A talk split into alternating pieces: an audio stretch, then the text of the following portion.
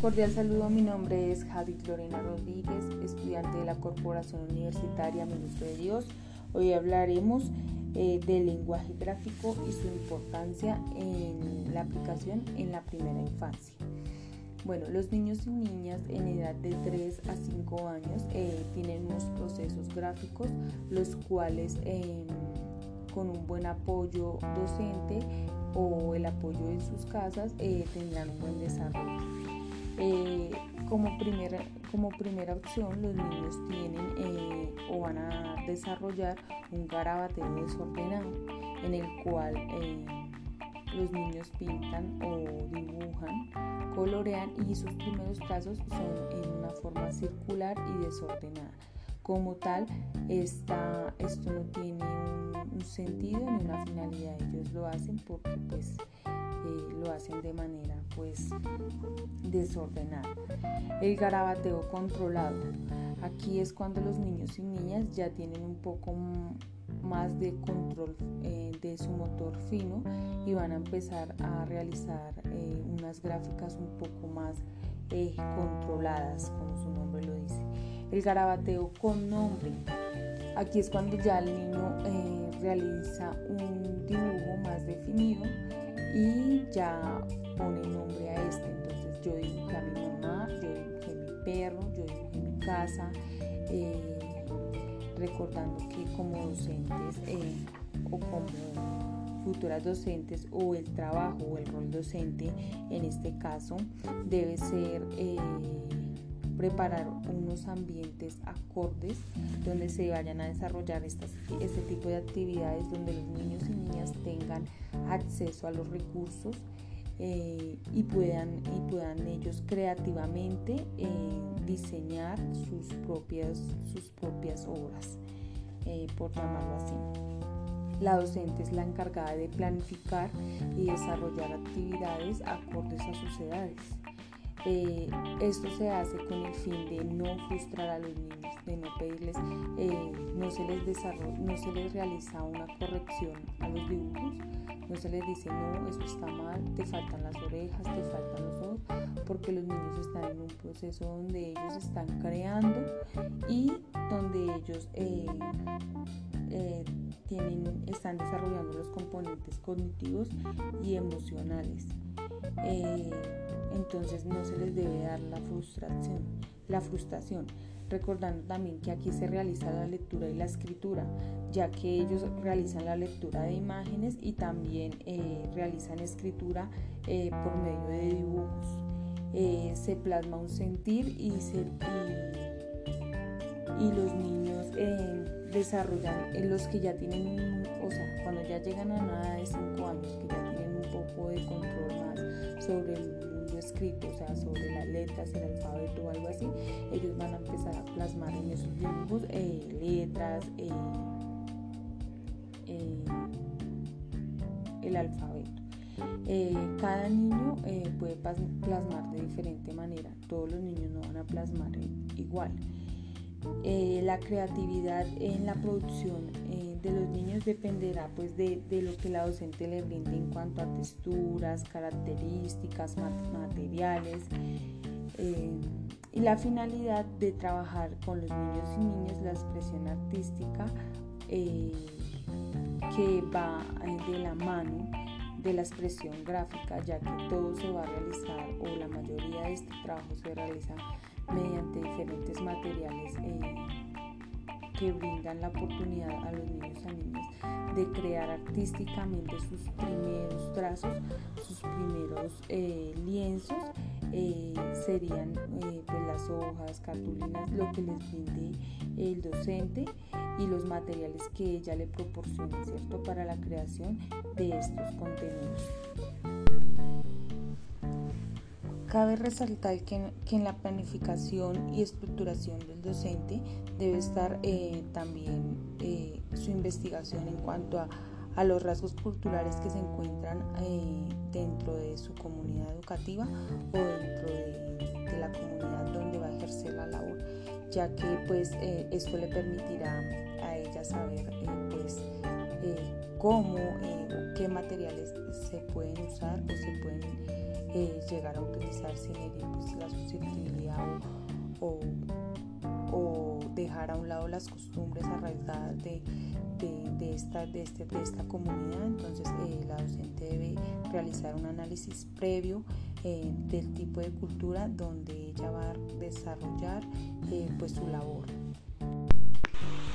Las técnicas Cabe resaltar que que en la planificación y estructuración del docente las técnicas gráfico-plásticas en niños y niñas eh, estimulan su personalidad y la capacidad crítica y su equilibrio y la independencia.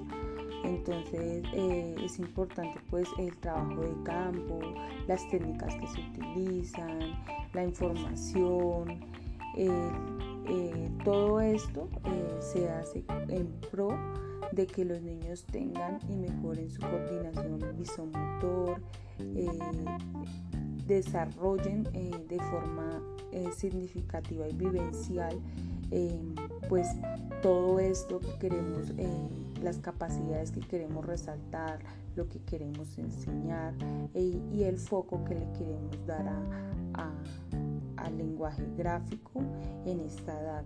Eh, mediante la construcción pues, de dibujos. Ya sabemos que eh, los dibujos que desarrollan los niños eh, deben dejar en ellos pues, un crecimiento emocional.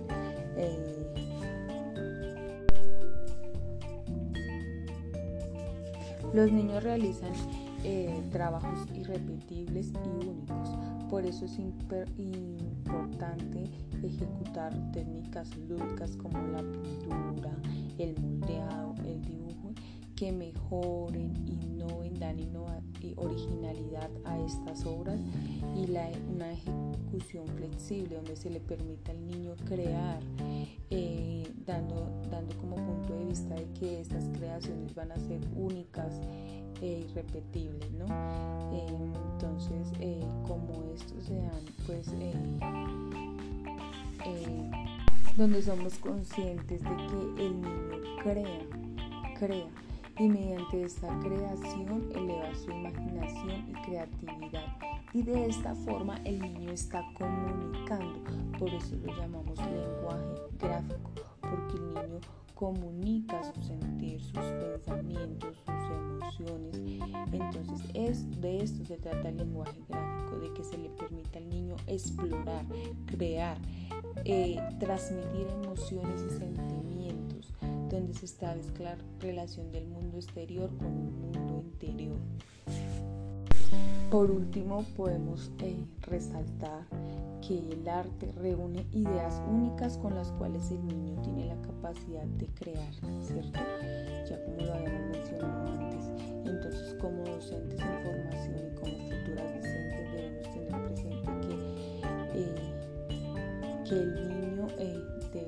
crear y expresar de la mejor manera. No se le debe corregir, se le debe dejar expresar sus sentimientos de la mejor manera sus emociones y una de las formas es mediante el arte, la cultura, la escultura, eh, lo que tú trabajes en clase y lo que tú puedas, de la forma que tú puedas fortalecer este desarrollo del lenguaje gráfico. Gracias.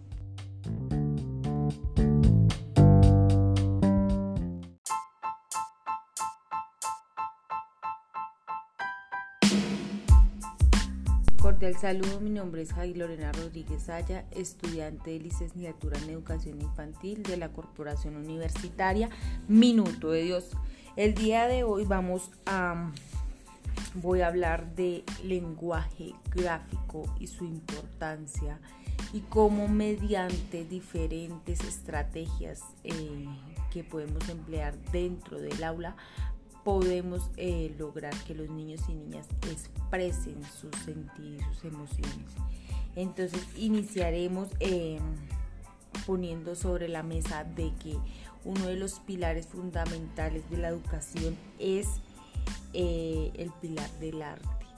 Entonces es uno de los pilares eh, que nos invita, que nos lleva a que los niños vivan experiencias desde, desde sus sus diferentes herramientas, desde, desde lo que nos brinda el arte, desde el movimiento, desde la expresión, desde la pintura, desde el dibujo. El niño nos puede demostrar y mostrar qué es lo que siente, qué es lo que quiere comunicar. Es por esto que eh, como docentes en formación o futuros docentes debemos de tener en cuenta que debemos de ser buenos planificadores y generadores de recursos para que los niños y niñas eh, tengan esa creatividad y nos puedan plasmar de diferentes maneras y, y todas estas herramientas deben estar acordes a la edad de los niños que tengamos. Entonces de esta manera los niños nos van a poder transmitir y nos van a poder verbalizar y escribir mediante un dibujo lo que ellos nos quieren contar. Todos los niños tienen algo para contar y nosotros como docentes debemos de analizar y brindar esas estrategias. Es por esto que una de las estrategias o, oportunidades que tenemos y que le podemos brindar a los niños es el dibujo. Sabemos que el niño dibuja mediante diferentes movimientos y va dejando una huella. Los, los, sabemos que el, el dibujo parte de una línea, pero esa línea puede ir para diferentes lados, puede tener diferentes formas, colores, movimientos.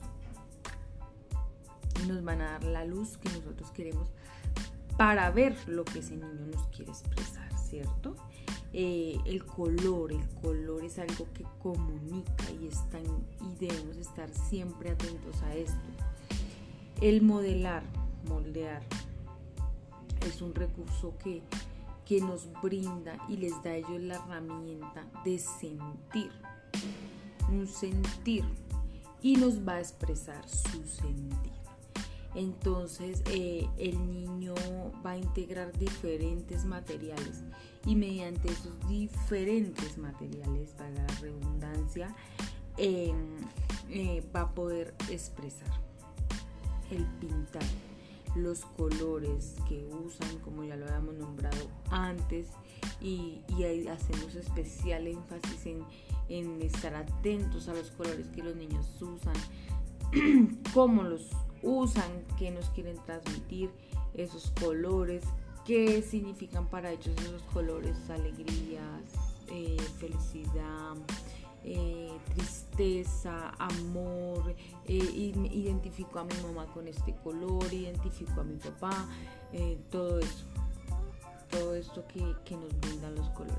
El construir, el construir como docentes podemos brindar a los niños diferentes materiales eh, necesariamente no tienen que ser comprados, puede ser madera, plástico, materiales reciclados, telas, bueno, miles e infinidades de recursos que yo le puedo brindar a ellos y proponer para que ellos diseñen creativamente lo que ellos nos quieren comunicar. Entonces, si nos van a comunicar que se sienten felices, alegres, eh, divertidos, emocionados, eh, tristes, vulnerables, no sé, pero todo esto, todo esto que les acabo de decir es algo que encierra lo bonito y lo magnífico de explorar mediante las artes. Eh, lo, lo, lo, lo, hermoso que los niños tienen para comunicar y los niños tienen para plasmar. Culturalmente, debemos también eh, de fijarnos o tener, o tener una investigación previa, llamémoslo más bien así, una investigación previa sobre lo que ellos como niños eh, traen culturalmente, cómo se expresan culturalmente, qué, qué arraigos tiene esta, esta cultura donde vamos a estar, eh, cómo se comunican mediante la pintura, mediante dibujos, mediante, no sé, tener en cuenta todos estos factores que nos pueden ayudar a llegar a este lugar e impactar de una manera así significativa. Em, realizar la, la, lectura y la escritura no siempre se hace de manera eh, con el alfabeto. Eh, los niños desde muy temprana edad hacen lectura, lectura de imágenes, lectura de lo que pasa, de los entornos, de leen nuestras eh, facciones, tristeza, emoción, ellos nos leen. Entonces es un sentir, debemos dejarlos que plasmen su sentir, que plasmen eh, todo esto que traen. El niño no se corrige, no se dice, no, esa cabeza te quedó grande, te quedó fea, te quedó... no se le dice eso como futuros y docentes en formación.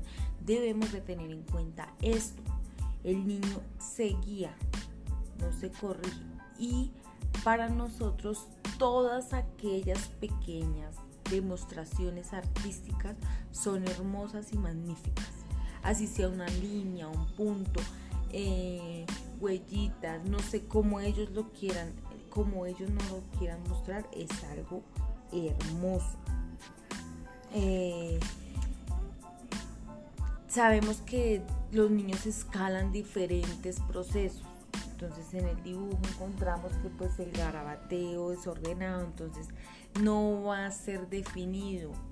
Ahí es donde entra el docente a decirle, bien, ¿qué es esto? Cuéntame, relátame.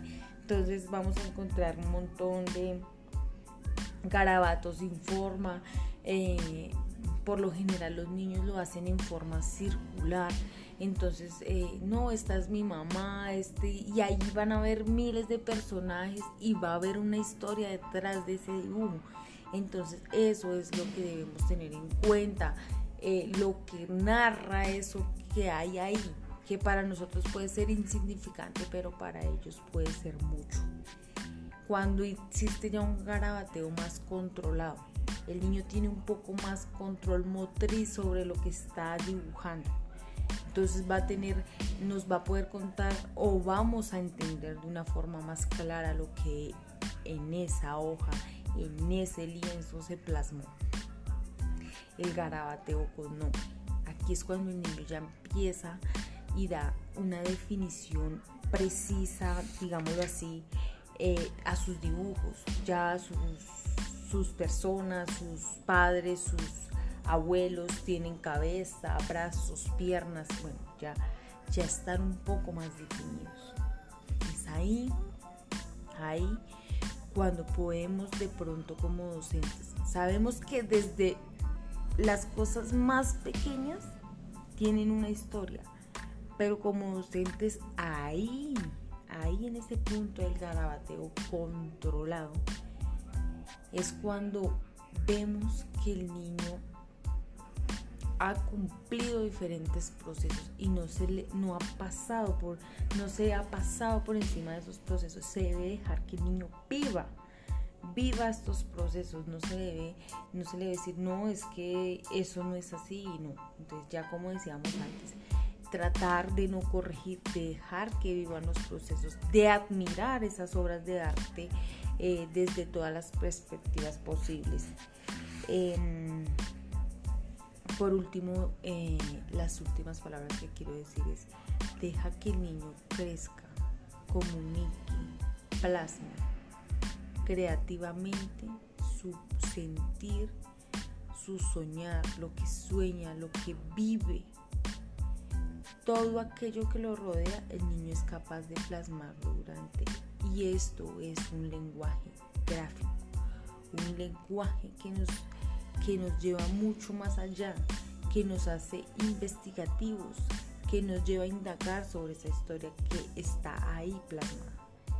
Los niños nos van a, contar miles y miles de historias y debemos estar preparadas para entender esas historias y para eh, poder admirar esas bellas obras de arte.